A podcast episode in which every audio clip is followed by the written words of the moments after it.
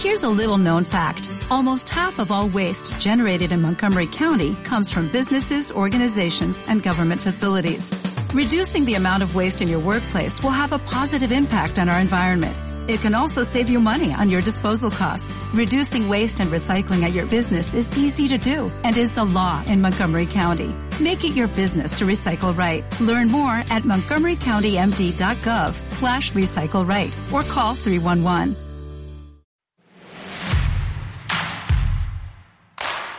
Keep Moving Podcast.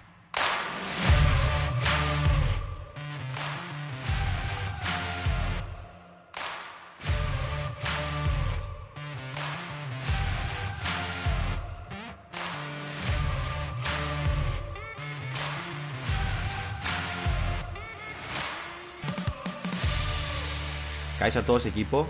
Hoy vamos con un entrevistado que ya ha pasado por este podcast, pero que nos dejó con ganas de más. En el podcast de hoy tenemos la suerte de estar con César de Río hablando de temas relacionados con el sistema nervioso y algunos otros de mis favoritos, como son los pies. Si no has escuchado la entrevista anterior, te recomiendo que lo hagas, ya que César nos explicó un montón de cosas acerca de las lesiones, del sistema nervioso y de cómo funciona nuestro cuerpo. Visto que la entrevista anterior gustó, gustó tanto, decidimos realizar otra profundizando en diferentes temas.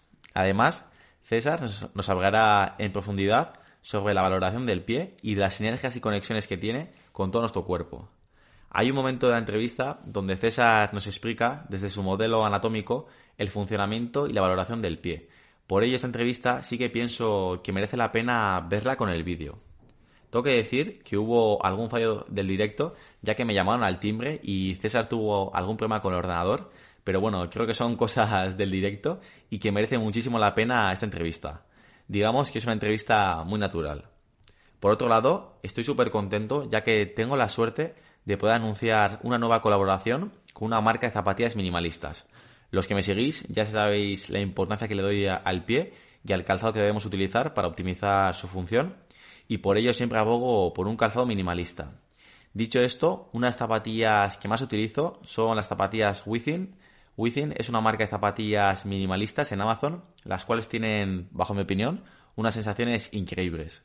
Son anchas, planas, flexibles y no tienen drop, lo cual hace posible ese correcto funcionamiento de nuestros pies. Además, son muy asequibles de precio y, bajo mi opinión, son las mejores zapatillas calidad-precio del mercado. Tienen diferentes modelos y muy bonitos y estoy seguro que alguno puede encajar más con vosotros. Si queréis empezar a cuidar vuestros pies, a tener un calzado minimalista, a que vuestros pies empiecen a sentir el suelo, a, probar un calzado minimalista pero que no sea muy caro, pues sinceramente creo que Within eh, es una de las mejores opciones. Os voy a dejar en la descripción de este podcast un enlace con mi código de descuento por si alguien estaría interesado. Y bueno, si es así, os agradecería que me mandarais una foto del orden de compra de, las zapatillas por email o por Instagram y a cambio yo os enviaré un regalo por apoyarme. No me rollo más y pasamos a entrevista con César. Bienvenido César, otra vez al podcast aquí, a, estar conmigo un poco charlando. Te agradezco un montón que hayas vuelto. Creo que a la gente le gustó muchísimo tu entrevista y que hablaste de temas súper chulos, así que genial y encantado de tenerte aquí otra vez. Bueno, pues nada, yo encantadísimo de, repetir. Eh, la verdad que me sorprendió muy gratamente eh, el éxito ¿no? que tuvo el primero y, bueno, eh, si, podemos seguir aportando conocimiento y reflexión, pues oye, bienvenido sea. Sí, yo súper encantado y, creo que es normal, ¿no? Que hablas de unos temas bastante chulos, que, la gente no conoce, el tema del sistema nervioso, de los ojos, de la postura, y creo que por eso a la gente le gustó tanto. Así que súper contento de estar aquí otra vez, de darle otra vez caña y, que sigas aportando y, compartiendo. Pues nada, pues yo lo mismo, el sentimiento es, mutuo y, vamos a seguir aportando conocimiento y sobre todo a, esa, a ese o a esa persona inquieta, curiosa, que quiere eh, ver más allá de, de lo que parece que, que ya está establecido, pues creo que este podcast es para él o para ella. Muchas gracias y, me encanta, César, eso que, tú comentas de que al final tú no quieres enseñar tu método o, lo que sea, que tú enseñas los principios en sí, el cómo funciona el cuerpo o, cómo crees tú que, funciona el cuerpo y creo que eso es lo importante, el, que igual a veces la gente se cierra en una cosa y, Y ojo, ojo, que no te está diciendo que esto es así o así, esto es, te enseña cómo funciona y, creo que es lo importante y lo que de verdad vale. Sí, lo que pasa es que sí que es cierto que, que al final estamos hablando de una máquina hipercompleja, ¿no? Entonces, decir que yo te voy a enseñar cómo funciona, pues es un poco presuntuoso. Yo no quiero parecer eso en ningún momento. Pero sí que me lo que quiero un poco transmitir es que, que ese, digamos, esas bases llevadas a la práctica es como empiezas a entender cómo funciona todo esto. Entonces, claro, llevando, oye, tantos años haciendo esto, pues algo poder aportar, ¿no? Yo siempre digo que eh, he aprendido mucho de mi abuelo, ¿eh? porque las personas mayores, pues otra cosa no, pero tienen mucha experiencia. Entonces, creo que, de ahí se saca mucho, ¿vale? Y, creo que los principios, o sea, las bases, están ahí, hay mucha bibliografía y demás. Pero quizá llevarlo a esa interpretación eh, específica en la práctica, creo que es el gran eh, como, digamos, la patita que cojea, ¿no? Y, bueno, mm. pues yo quiero aportar eso. Me encanta, tío, y estoy seguro que la gente lo valora y, aprende muchísimo. Y quiero hacer un poco de, repaso de que son temas que tratamos ante la entrevista y que gustaron mucho. Y una es, eh, a la hora de abordar los problemas, ya sea una lesión o un dolor, el, tema de importancia de, abordar los problemas desde el punto de vista mecánico y desde el punto de vista del sistema nervioso de cómo en sí se está abordando las cosas o cómo deberíamos intentar ayudar a las personas. Eh, está, claro, ¿no? O sea, realmente hay, hay una visión muy mecánica de, de, todo en general y sobre todo en el cuerpo humano en particular. Y, claro, eh, es como pensar en querer arreglar, no sé, creo que lo dije, la analogía, ¿no? De, de, pensar en arreglar un ordenador con el botón en off. O sea, realmente a lo mejor sí que hay daños estructurales que hay que trabajar y que hay que, hay que mejorar, pero estamos hablando de un sistema vivo, un sistema que está eh, interactuando con millones y millones de, información, de inputs, ¿no? Y por lo tanto, pues debemos intentar, intentar, perdón, entender cómo narices es capaz de este sistema de gestionar esa información y cómo toma decisiones y sobre todo cómo esas decisiones al final eh, pueden ser buenas o malas. No quiere decir que lo que haga tu cerebro sea malo, sino que al final busca una solución en un, en un, en un contexto, ¿no? Entonces, cuando algo no funciona bien, pues va a dar la mejor solución que puede. Entonces, oye, ¿y si podemos ver cómo mejorar para tener mejores eh, decisiones, ¿no? Pues oye, lo, mecánico pues es necesario, pero no puede ser que sea solo lo único, ¿no? Por ejemplo, nosotros abordamos ahora el tema del estiramiento y, siempre estamos polarizando, ¿no? Es que el estiramiento es bueno, el estiramiento es malo. Eh, no, o sea, oye, mecánicamente, ¿qué pasa? Y neurológicamente, ¿sabes lo que pasa? Y cuando unimos los dos, realmente puedes entender que ese tipo de estímulo puede ser que te esté dañando en un contexto concreto y en otro te esté eh, beneficiando, pues al final es utilizar, digamos, no irnos a los extremos, sino buscar un poco esas tonalidades. Y en toda la vida es así y no va a ser diferente en el cuerpo humano, ¿no? Sí, está bien tener esa analogía en cuenta y, yo creo que es eso, que, muchas veces nos vamos solo a lo mecánico y que la verdad que yo creo que los temas del abordaje, sistema nervioso, yo creo que no se enseñan mucho o no se les da importancia yo, por ejemplo, que soy CAFID, en ningún momento nos han abordado, o sea, nos han hablado del sistema nervioso a la hora de abordar una lesión. Así que creo que es algo que nos estamos dejando de lado y como dices tú, que nada es blanco y negro, pero que es bastante, bastante importante. Y creo que eso es lo que vosotros trabajáis y por lo que sois tan buenos.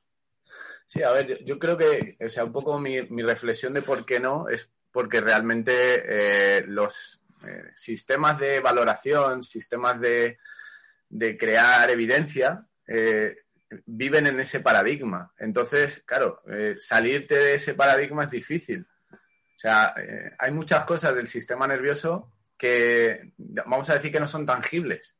Entonces parece que si no es tangible no se puede medir, no, no se puede cuantificar. Y si no se puede cuantificar, no vale. Y claro, es que no tiene sentido. Yo siempre pongo el ejemplo que es un poco, a lo mejor se, la, eh, la, gente que lo escucha se enfada conmigo, pero, pero muchas de esas personas que son hiper eh, científicos vamos a decir, en, ese, en ese paradigma, luego creen en Dios. Mm. Yo no, puedo entender cómo puedes creer en Dios si es algo que no, que no, ves, no es, tangible, no, o sea, es una creencia, ¿no? O, no. Entonces yo, yo prefiero decir, oye, pues no sé si creer o no creer, me reservo mi opinión, pero lo que tengo claro es que hay muchas cosas que no puedo controlar desde, desde lo mecánico y pasan. Entonces, ¿cómo puedo yo coger y decir que eso no vale? O sea, no tiene sentido. Otra cosa es que no lo entienda o que no sepa saber qué me puede aportar, pero de ahí a... ¿no?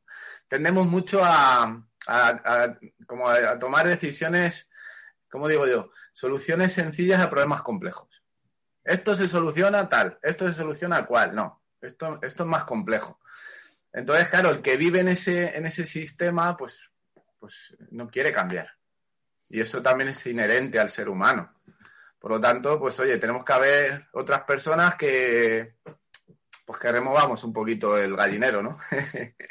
sí, eso es lo difícil y, lo que cuesta, pero bueno, lo que merece la pena y, y que más resultados da. Totalmente, totalmente, César. Y, por ejemplo, se me viene a la cabeza una hernia, una hernia discal, que eso es un problema mecánico, ¿no? Que tú vuelvas al médico y te dicen la radiografía. Pero claro, yo muchas veces, pienso, esa hernia, ¿por qué se ha producido? En sí, muchas veces puede ser por un gesto repetitivo o no, o porque tu cuerpo igual no estaba funcionando como debería y a base de compensaciones y disfunciones se ha creado esa hernia. Entonces, a veces sí que esa persona va con la radiografía y el problema mecánico, pero que hay un, hay un pasado que hay que solucionar. E, está claro, ¿no? Realmente, oye, tú no te levantas un día por la mañana y te dice el cuerpo, oye, te voy a fastidiar y te voy a generar una hernia que te va a comprimir la raíz nerviosa y te va a generar un patrón de, una compresión radicular, ¿no? O sea, realmente todo tiene un porqué, ¿no? El tema es que, claro, encontrar los porqués, pues al final es como más complejo mentalmente. Es más fácil decir, bueno, pues como aquí tengo esto y me está creando esto, pues muerto el perro y se acabó la rabia es curioso porque hay, hay estudios, creo que, lo hizo la Fundación COVAX, que hablaba de que a partir de los 50 años más del 50% de la población tiene hernias y no lo sabe. Es decir, eh, señoras, señores, eh, vamos a morir, tengan, téngalo en claro. O sea, eh, estamos en un proceso de la vida que al final es un proceso degenerativo que va a depender de nuestra forma de, ¿no? de relacionarnos con esa vida que sea más cuesta abajo o que se mantenga y luego caiga o que vaya un poquito más como increciendo, ¿no? Entonces, la columna pues está en medio, o sea, evidentemente va a degenerar. Pero como tú bien has dicho, realmente nosotros, por ejemplo, en, nuestro abordaje lo que hacemos, yo, por ejemplo, a mis clientes les digo, oye, eh, a ti te han dicho que es esto, pero con lo que te han dicho y con lo que has hecho no estás bien. Evidentemente algo falta. Entonces, yo le digo, oye, ¿qué es lo que, yo le planteo, qué es lo que está pasando en tu cuerpo para que tú tengas este problema? Es decir, ¿la estructura es protagonista? Pues puede ser, pero ¿y si la función está creando un daño en la estructura? No se trata de decir la estructura o la función, sino se trata de entender cómo se interrelacionan y sobre todo que haya profesionales no solo de la, de la estructura, sino también de la función. Entonces, por lo tanto, al final, con, las hernias es curioso porque yo me encuentro eh, chavales con dolores de espalda brutales que les hacen pruebas y no les encuentran nada. Y digo yo, coño, si es que no te da tiempo todavía que te rompas. Pero eso no quiere decir que te puedas romper dentro de unos años. Entonces, si te está doliendo, porque realmente no es la hernia la que crea el dolor, sino porque esa disfunción que el cerebro interpreta como una amenaza es la que hace que se cree esa rigidez, esa inflamación y todo lo que viene después. Por lo tanto, oye, ni blanco ni negro. Yo digo, de hecho a mí me ha pasado, yo he tenido personas que, he pensado que era algo funcional y al final era algo también estructural y han tenido que entrar al quirófano. Hmm. Claro, no pasa nada. O sea, pero, pero claro, que me digas que todas las hernias se solucionan en quirófano, pues no estoy de acuerdo. Sí, pienso igual que, no es casarte con ninguna, pero es tener los dos en cuenta y, el sistema nervioso muchas veces no se tiene en cuenta y, y lo que hay que darle un poco más de, importancia. Y otra cosa, César, de vuestro método, de que os veo yo bastante hablar, son de las extremidades, de su importancia para el sistema nervioso y, para el cuerpo. Y claro, yo, a mí me choca porque a veces igual veo escuelas que se centran más en, el, en la estabilidad central, en la pelvis, en la carga torácica, y, luego os veo a vosotros y digo, joder, ¿por dónde tengo que ir? O de verdad, ¿qué es lo importante? ¿O qué, qué tiene mayor jerarquía a la hora de abordar los problemas en el cuerpo? Y, siempre tengo dudas, la verdad. Cada, cada, vez que estudio más tengo más dudas. Entonces te quiero preguntar un poco vuestra opinión y, tu visión del tema. Bueno, aquí si te das cuenta, sin, sin, sin haberlo pensado, te has ido a la polarización. Hmm. Y es que la, la, puñetera cabeza humana lo que busca es eh, la mayor eficiencia del mensaje. Entonces, el, tener un, digamos, eh, ser del Barça y, o, tú que eres vasco, del Bilbao, de, de, la Real, es complicado, ¿vale? Pero si cogemos un poquito de los dos, a lo mejor entendemos que así podemos llegar a conseguir grandes resultados. Hmm. A ver, eh, para mí, eh, el trabajo a nivel central sería un trabajo, vamos a decir, más mecánico. Hmm. Es decir, dentro de lo funcional sería como poner esos, esos cimientos muy sólidos. Lo que nosotros hacemos sería un poco más, eh, ¿cómo decirlo?, más, más eléctrico. En el sentido de, oye, ¿cómo interpreta mi cuerpo, mi cerebro? Y sobre todo, ¿cómo, eh, cómo conseguimos que, esa interpretación sea la más correcta? Y a mí me gusta hablar mucho siempre de una analogía que es la cama elástica. O sea, realmente la cama elástica, ¿qué es más importante? ¿Los muelles, la lona? No, todo es importante. Si tú pones unos muelles y no pones la lona, pues, pues no, hay, no hay cama elástica. Pero es que si pones la lona y no tienes muelles, tampoco hay. Entonces, eh, desde un punto de vista mecánico hablaríamos más de la lona y de un punto de vista más neuromecánico o más neurológico hablaríamos más de los muelles. Por eso nosotros que nos centramos mucho en la parte neuromecánica, trabajamos los muelles. Si conseguimos que esos muelles generen el timing de respuesta adecuada, la lona va a estar en las mejores condiciones para poder trabajarla. Qué fácil suena algo que seguramente sea muy complejo, César. Suena bastante fácil y. Claro, está claro, ¿no? Pero, pero fíjate, o sea, yo estoy, por mm. ejemplo, mejorando patrones de respiración mm. sin trabajar la respiración, aunque luego la trabajo después. ¿Me explico?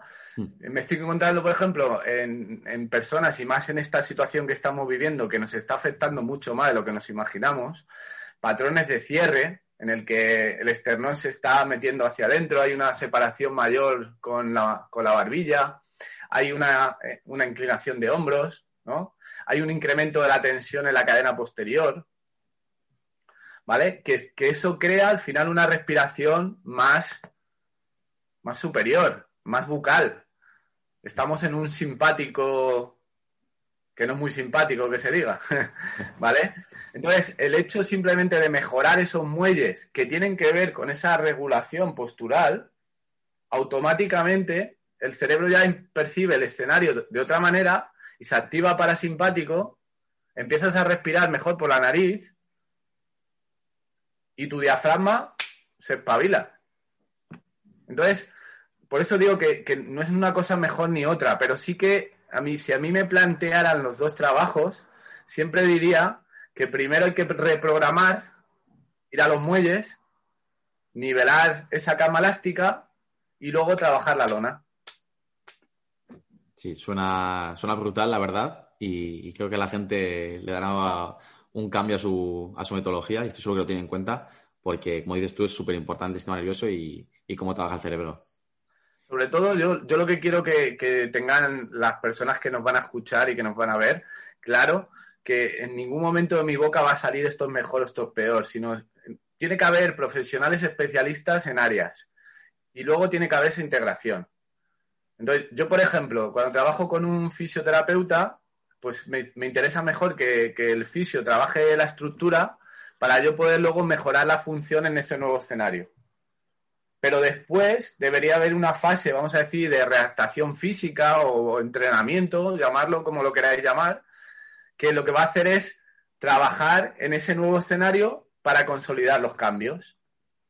Qué guay. Sí, al final unir todo y, trabajar de manera multidisciplinar. Eso es. Y hemos seguido con las extremidades, César, perdón. Y, ¿qué importancia le darías al pie en este escenario? El pie es un tema que yo trato muchísimo en mi... Has traído aquí un, un amigo. Es un tema que trato muchísimo en mi Instagram y en mis redes sociales porque me encanta. Y quiero que nos cuentes tú la visión del pie desde el punto de vista de la neuromecánica y a ver qué nos puedes aclarar. Bueno, aquí mm, quiero que os agarréis bien a la silla, ¿vale? Porque ahora voy a decir cosas que a lo mejor os van a hacer reflexionar mucho, ¿de acuerdo? Fijaos, si, nosotros nos fijamos en el pie, y bueno, como todos sabéis, pues podemos dividirlo en tres partes, retropié, medio pie y antepié, ¿vale?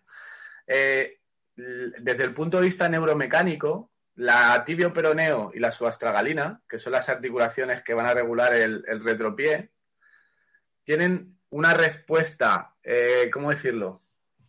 Involuntaria, muy basada en lo que pasa en el resto del cuerpo. Y me explico. Si tú tienes, por ejemplo, un déficit impulsor, una pérdida de capacidad de, extensión de cadera global, ¿vale? La flexión plantar se restringe.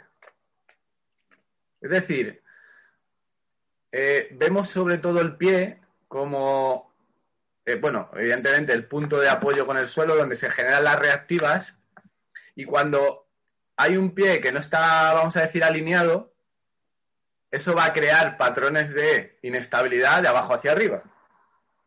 Y por eso se utilizan sobre todo plantillas o ejercicios correctivos y demás, ¿vale? Lo que sabemos menos, y eso es lo que yo quiero eh, eh, plantear ahora, es que también se produce de arriba hacia abajo, incluso mucho más de lo que nos imaginamos. Es decir, que al final esa mala pisada tiene que ver mucho con lo que está pasando arriba, con esa gestión neuromecánica que hace nuestro cerebro de pues la postura, etcétera, etcétera. Y el pie, al final, sobre todo el retropié, es el, que lo manifiesta. Yo, y de verdad, o sea, os animo a que lo probéis. Eh, tumbáis a, a, una persona o vosotros mismos, ¿vale? Os tumbáis boca abajo y hacéis una extensión de cadera con la rodilla flexionada valoráis una con la otra. Y vamos a suponer que la cadera derecha tiene menos rango y me cuesta más, incluso me puede generar un poco de tensión a nivel lumbar. Te vas al, pie del mismo lado y la flexión plantar está limitada. Hay una relación directa entre el retropié y el resto de lo que pasa en el cuerpo.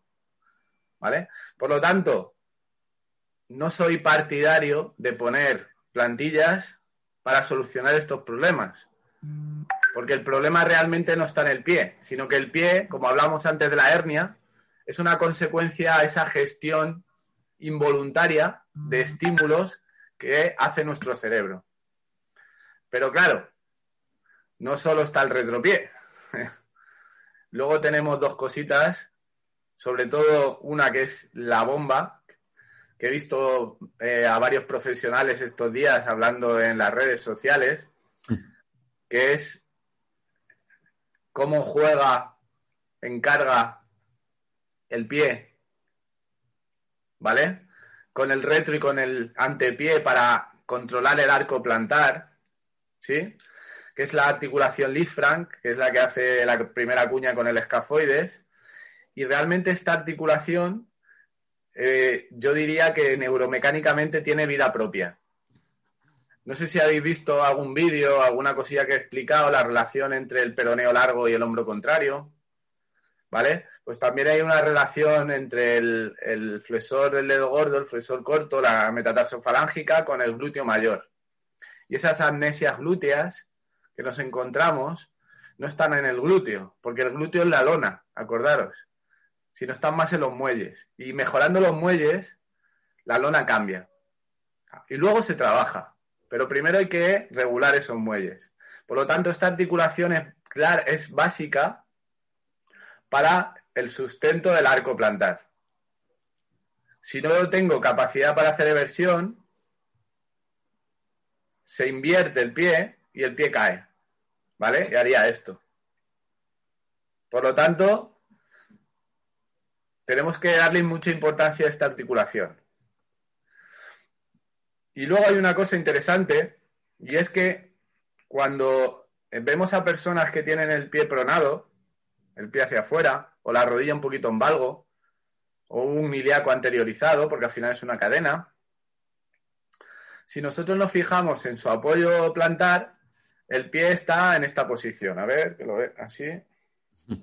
Está pronado, ¿no? Está, el arco está caído, ¿sí? ¿Vale? ¿Qué quiere decir? Que la articulación Lis-Frank, que sería, bueno, ante pie, medio pie, está en inversión, que sería este movimiento. ¿Vale? Pero si quitamos el pie en descarga, es decir, nos tumbamos en la camilla o nos tumbamos en el suelo y dejamos el pie en descarga, vemos que el pie está supinado. Dices, coño, ¿cómo puede ser si el pie está supinado? Si, si yo veo que el pie cae en valgo, ¿no? Y, cae el, el primer meta. Claro, si tú analizas, lo que está pasando es que hay una limitación en dorsiflexión. Y al haber una limitación en dorsiflexión, el pie se supina. Pero cuando cae al suelo, como está en un ángulo oblicuo, la tibia se va hacia el lado contrario y te hace, imaginaros, ¿vale? lo que, lo que, quiero, lo que quiero poner en, en liza que si tuviera que trabajar algo de forma analítica, aunque ya he dicho que tiene conexiones globales, trabajaría esta articulación, el Lisfranc o el primer RAI. A mí me gusta hablar del primer RAI, ¿vale? Y sobre todo la eversión del primer RAI. Es básica, de forma analítica. Ahora, para trabajar el retropié, miría el resto del cuerpo. Ahora hablaremos de alguna sinergia, alguna cosilla, ¿vale? Y luego, uno de los grandes, para mí, avances, y ojalá que, que de aquí si alguno ve, algún investigador o alguien quiere hacer algún estudio, aquí me, presto, que puedo hacer todo lo que queráis, es la relación en, eh, el mecanismo del windlass, de la metatarsofarángica del dedo gordo, con la cintura escapular del mismo lado.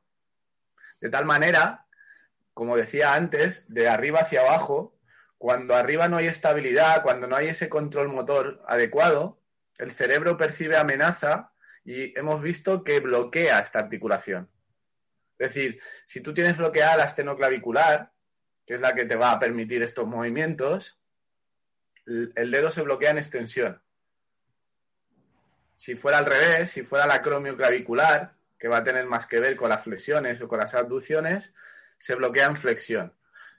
Nosotros utilizamos el dedo gordo del pie como un chivato. Si vemos que hay una rigidez, una luz rigidus y demás, ya nos está indicando que hay un problema importante a nivel de cintura escapular, hombro, por generalizarlo. Por lo tanto, y a modo de resumen, ¿vale? Y acepto críticas y todo lo que queráis, ¿vale?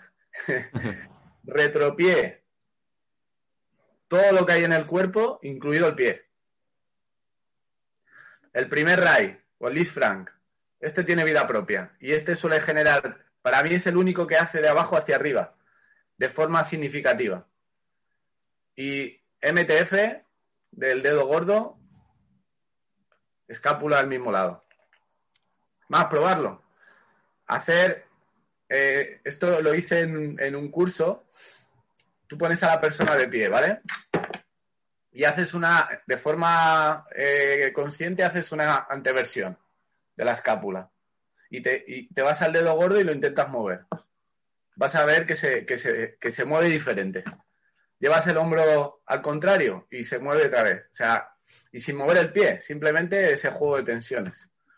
Entonces, de aquí sí que eh, lanzo un grito, eh, dejemos de ver el puñetero cuerpo como algo analítico, como una rodilla, como un hombro, como un, un codo. No, esto es un sistema, es un sistema global.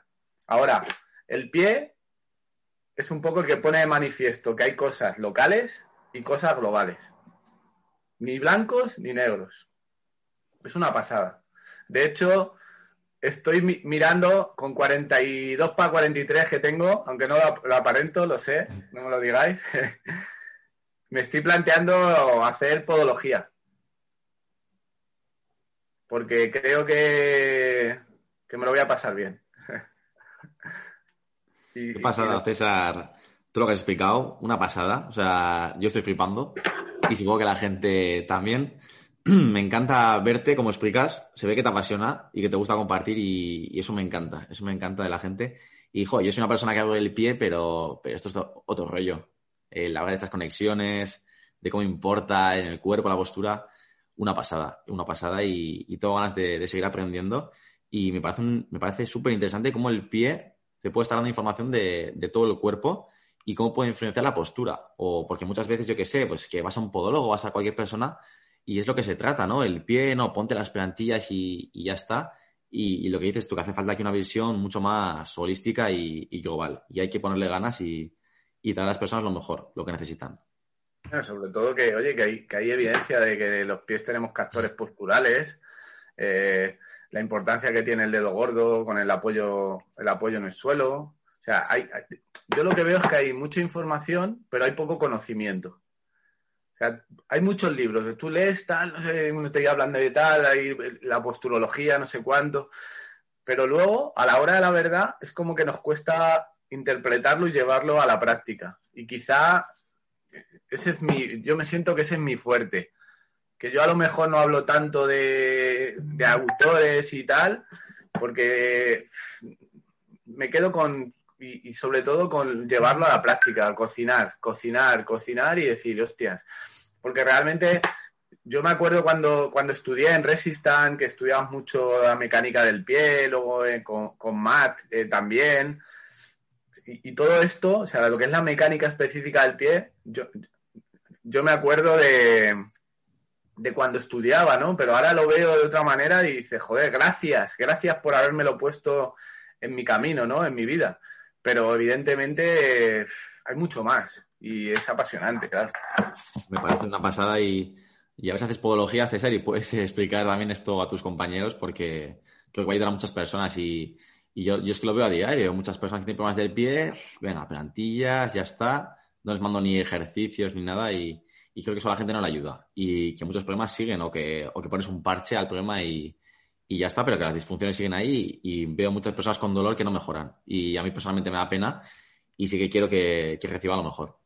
No, y realmente al final es eso, el, que tú puedes pensar que, como hemos dicho, ¿no? que el pie al final crea la reactiva contra el suelo y muchos problemas de, que pasan arriba vienen de abajo y por eso poner una plantilla que es al final es adecuar un suelo específico a esa persona puede ayudar, pero no siempre. Porque lo que digo, porque realmente al final el pie es la consecuencia de muchas cosas que pasan por arriba. Entonces no podemos ver solo un camino, tenemos que ver los dos. Sí que es cierto que, cuando ves los dos, pues a lo mejor no necesitas cambiar el suelo, porque lo cambias desde dentro. O sea, realmente equilibras, reprogramas, reajustas lo que hay dentro, entonces no necesitas cambiarlo de fuera. Pero esto es una, es una metáfora de ahora mismo de la vida, ¿no? Parece que, que todo se soluciona desde fuera hacia adentro. Y Mm, luego la sabiduría aparece cuando entras en la, en la introspección, ¿no? En, entrar adentro y decir quién coño soy y qué puedo hacer yo para ser mejor persona. Pues esto es igual. Así que empezamos a entender cómo podemos modificarlo de dentro. Y claro, los cambios son pues bastante interesantes, por decirlo suavemente. Una pasada. Y has hablado de muchos temas a la hora de hablar del pie. Y para la gente que nos escucha un poco, eh, quiero que nos expliques o que unos cuantos consejos a la hora de cómo valorar un pie. ¿En qué deberíamos fijarnos o, por lo menos qué deberíamos tener en cuenta? Vale. Eh, bueno, como he dicho, un, buen chivato es, el dedo gordo. ¿Vale? Entonces, si tienes un dedo gordo con una rigidez importante comparado con el otro, eh, está jodido. Te lo, digo así, desde el cariño. ¿Vale? pero tienes un problema de inestabilidad global que se está reflejando en, el pie, ¿vale? Eh, por otro lado, eh, creo que es súper interesante y es muy sencillo lo que he explicado de, cuando el antepié, perdón, cuando el medio pie está en inversión, tú te tumbas en el suelo y en vez de ver los pies, a ver, no, lo pongo así, en vez de ver los pies más o menos alineados en el plano, ves uno que está supinado. Eso ya te está indicando tensión cadena posterior y evidentemente todos los problemas que eso surgen. Cadena posterior, te puedes encontrar gemelo, isquio, sacroiliaca, cuadrado lumbar, etcétera. ¿vale? Por lo tanto, dedo gordo y la posición en descarga del pie en inversión o un poco supinado, ¿vale? Eh, ¿Y qué más? Bueno, sí que valoraría cómo eres capaz de gestionar este movimiento. Simplemente te pones de pie, flexionas un poquito la rodilla, echas, haces como un lunge, ¿no? Una zancada. Flexionas la rodilla y lo que intentas es llevar la rodilla hacia afuera sin que el, dedo gordo se levante del suelo. Y ves mm. cómo hace tu pie hace esto. Mm. ¿Vale? Creo que es, por decir una manera, serían tres valoraciones sencillas. La del dedo gordo la puede hacer cualquiera, ¿vale? De hecho, con todos mis respetos, como no huelen por la cámara, voy a enfocar aquí. ¿Eh? Es muy sencillo. Lo que yo hago es dedos abajo y dedo gordo arriba. Bueno, estoy descalzo siempre, ¿vale? Me vais a ver los pies un poco guarretes, pero soy un poco neandertal. ¿Vale? Entonces, miro el ángulo y lo comparo con el otro. ¿Vale? Si veis una diferencia significativa que podría ser, pues, imaginaros, uno lleva a 90 grados y el otro a 45. 45 grados es mucho. Aunque el movimiento que tú ves, o sea, tú ves esto y este ves este. Pues está jodido. O jodida.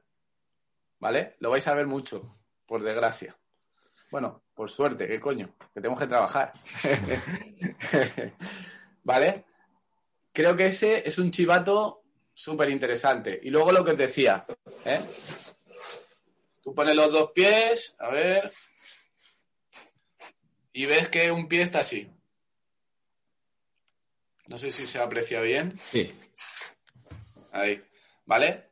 Bueno, exagerado, ¿vale? Lo estoy exagerando un poco. Bueno, pues ahí te aseguro que tu espalda se va a acordar de ese pie. Porque lo que te está generando es un patrón de supinación y lo que digo, cuando el pie está supinado, ¿vale? Está en esta posición, a ver, lo pongo así, que se ve mejor. Cuando cae al suelo, lo que te va a hacer es esto. A ver.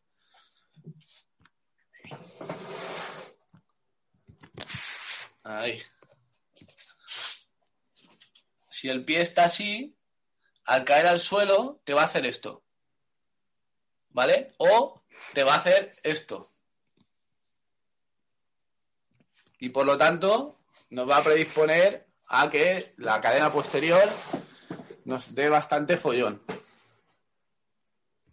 Pasada y. ¿Cómo se puede trabajar eso? Pues lo que he dicho, la eversión, muchísimo, y la dorsiflexión, súper importante. Es más, ya, ya te lo dije, cuando vaya al País Vasco te lo enseñaré. Pero cuando hay un déficit en un ojo, la dorsiflexión del pie contrario al garete. O sea, ya tenemos una predisposición. Si es que hemos nacido para estar, para estar fastidiados. Estamos luchando contra, contra los procesos degenerativos. O sea, y encima tenemos una vida que nos lleva a salir de, lo, que lo que deberíamos ser a nivel movimiento, que es más animales.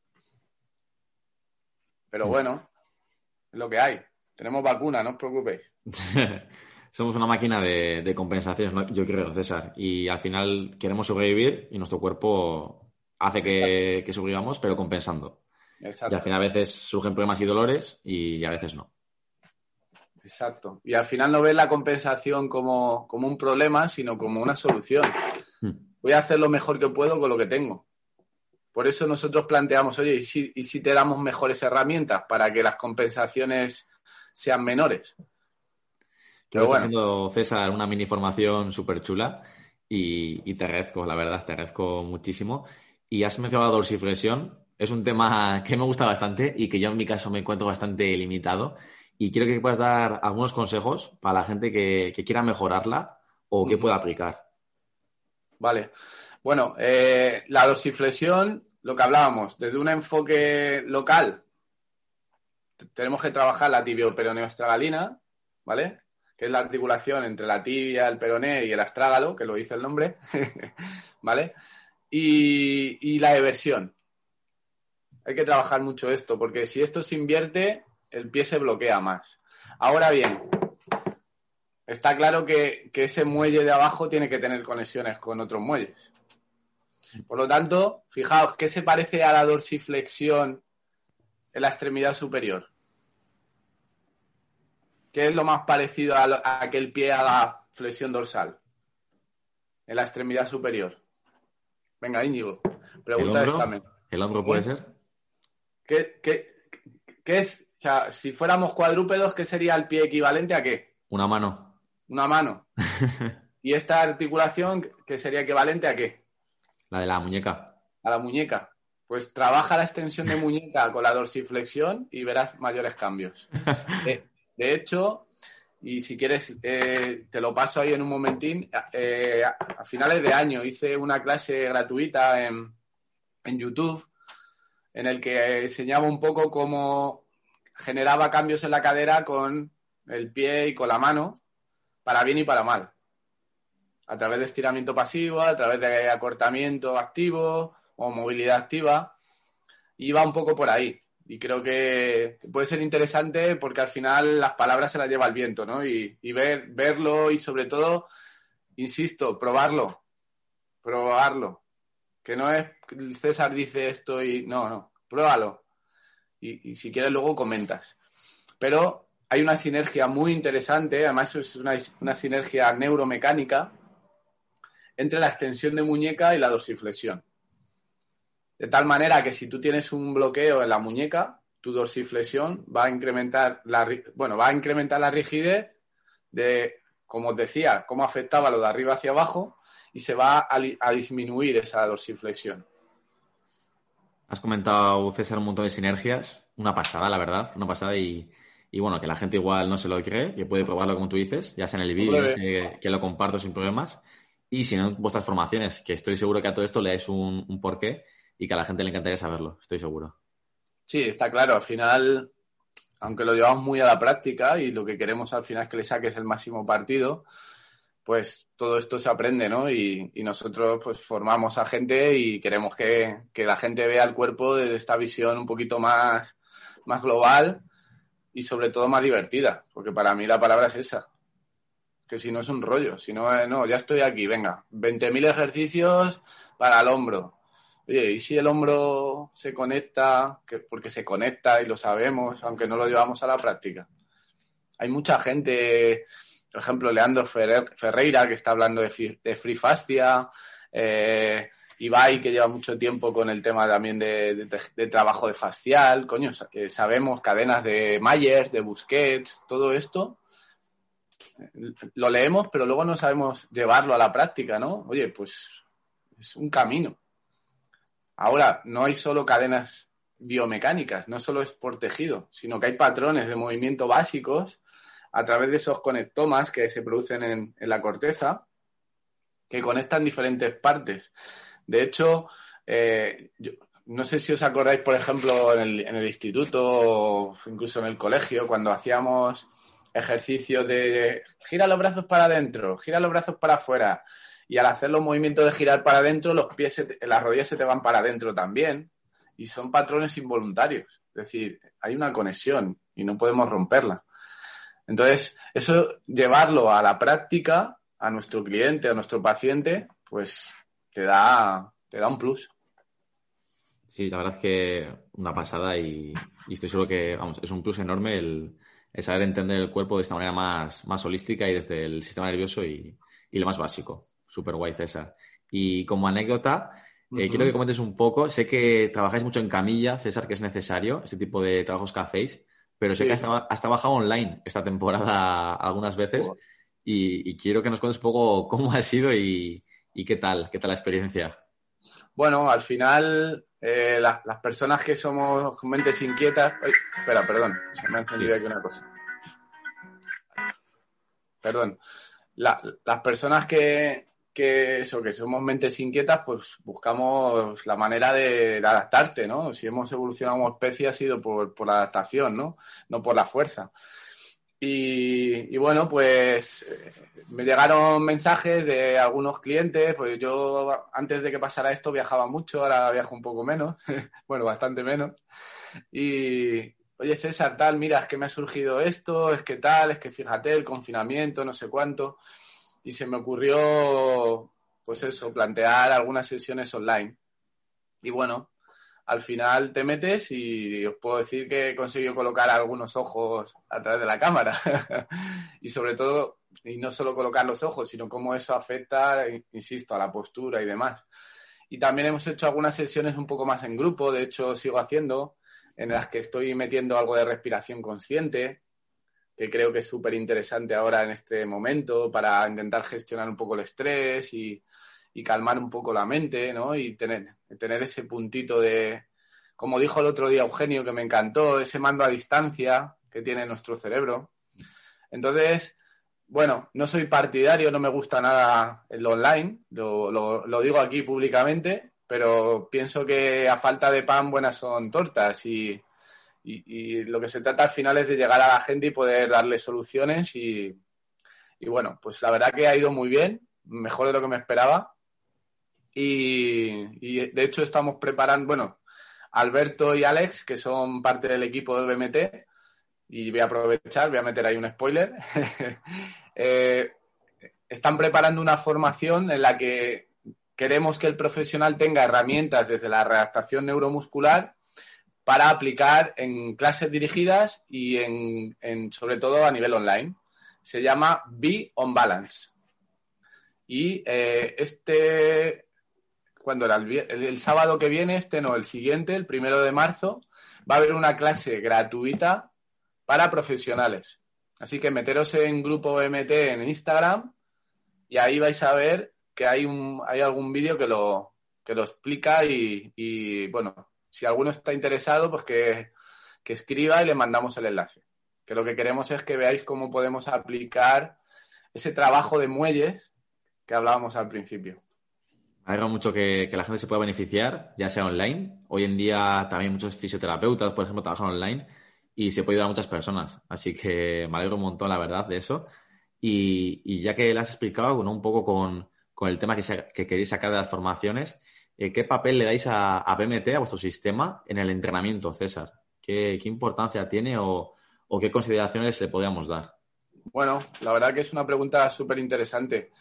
Eh, yo me gusta hablar de así con analogías, ¿no? Y realmente este proceso de readaptación neuromuscular, y sobre todo, vamos a decir, a, un nivel bastante importante, sería como, como una puesta a punto neuromecánica, ¿no? Entonces, ¿dónde meto esto? Pues eh, yo lo metería justo en el inicio al proceso de trabajo de, eh, vamos a decir, trabajo funcional.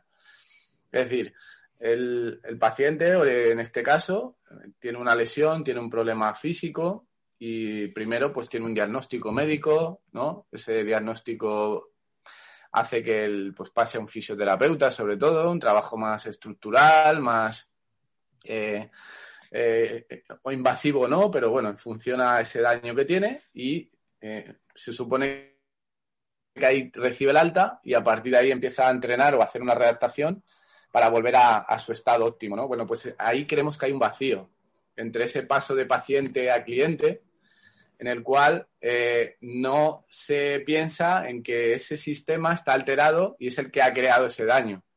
Entonces, si nosotros entrenamos en, ese, en esa inestabilidad, pues puede haber cosas que se solucionen, pero muchas se van a empeorar más.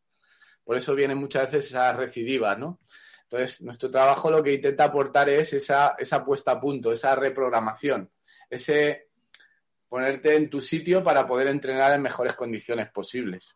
Entonces, sería un poco ese, ese estadio, ¿no? Y luego la, realidad o la cruda realidad es que estamos en el final de, de la escalera. Cuando la persona está desesperada y ve que no le dan soluciones, pues no vienen oye, no, es que me han dicho, es que llevo tanto tiempo en el fisio, es que llevo tanto tiempo haciendo esto, lo otro y no me dan soluciones. Y me han dicho que vosotros tocáis los deditos de las manos y bueno, pues, Pero el objetivo o el, futuro que nosotros planteamos es justo entrar en ese, en ese, pensamos en ese vacío, ¿no?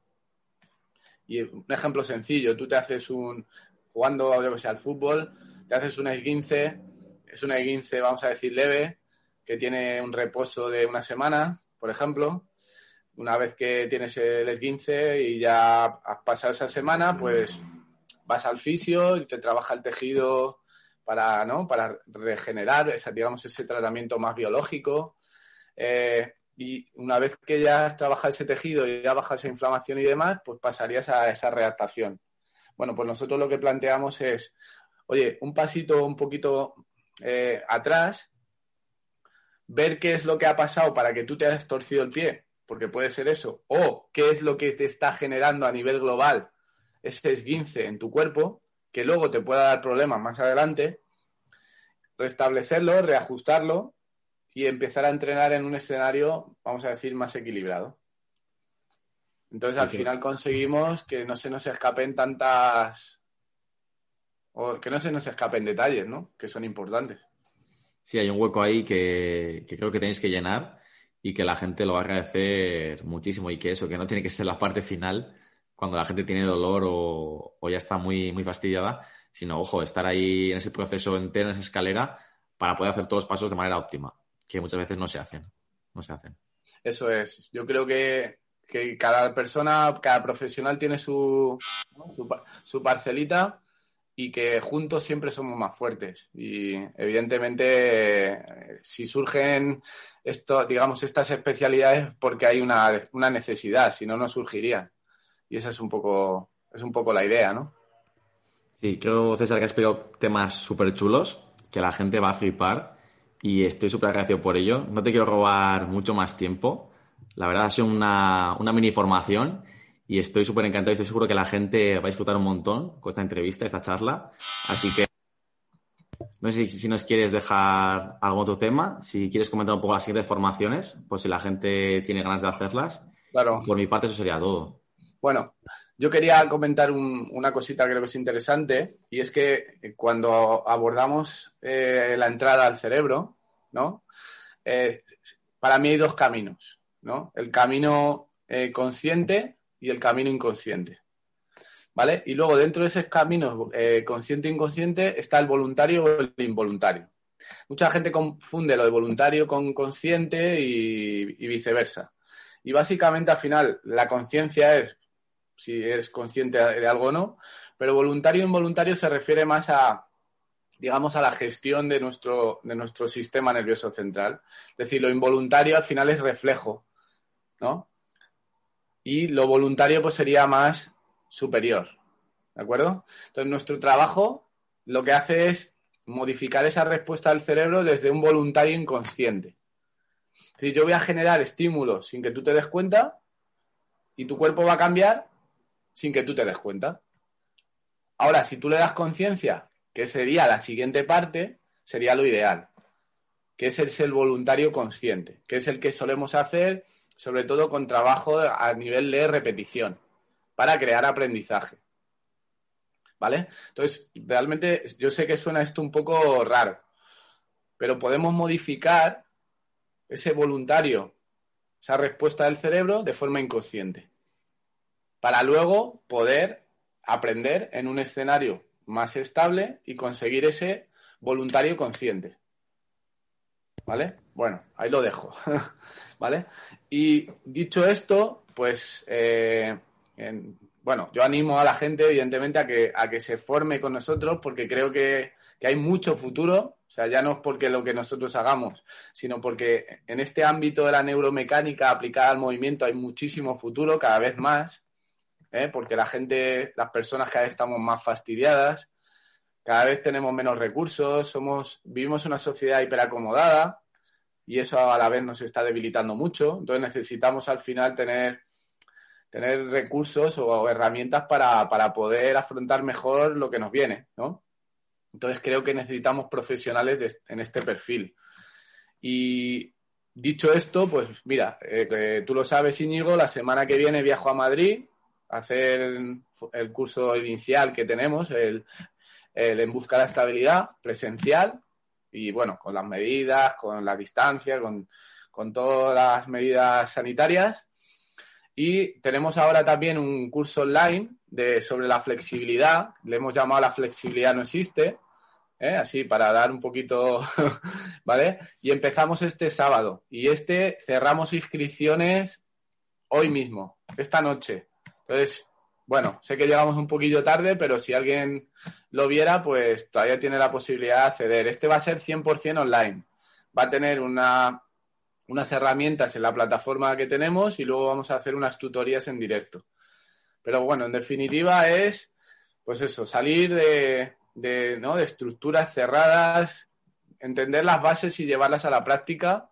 Y bueno, yo creo que, que BMT es eso. Ah, y bueno, y lo que he comentado, que Alberto y Alex, el fin de semana que viene, clase gratuita para presentar el concepto Beyond Balance. ¿Vale? Que también creo que va a ser muy chulo para entrenadores, fisios y demás. Así que nada, creo que ya ya tenéis BMT hasta el 2022.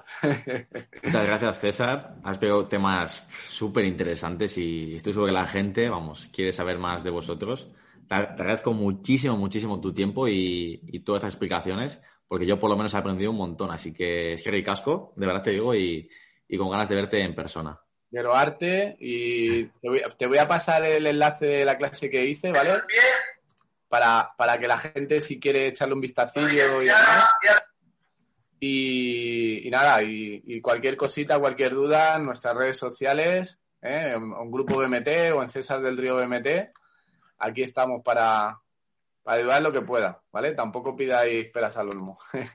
Pues muchas gracias, César, y, y nos vemos pronto. Muchísimas gracias. Bueno, cuídate. Agur. Agur.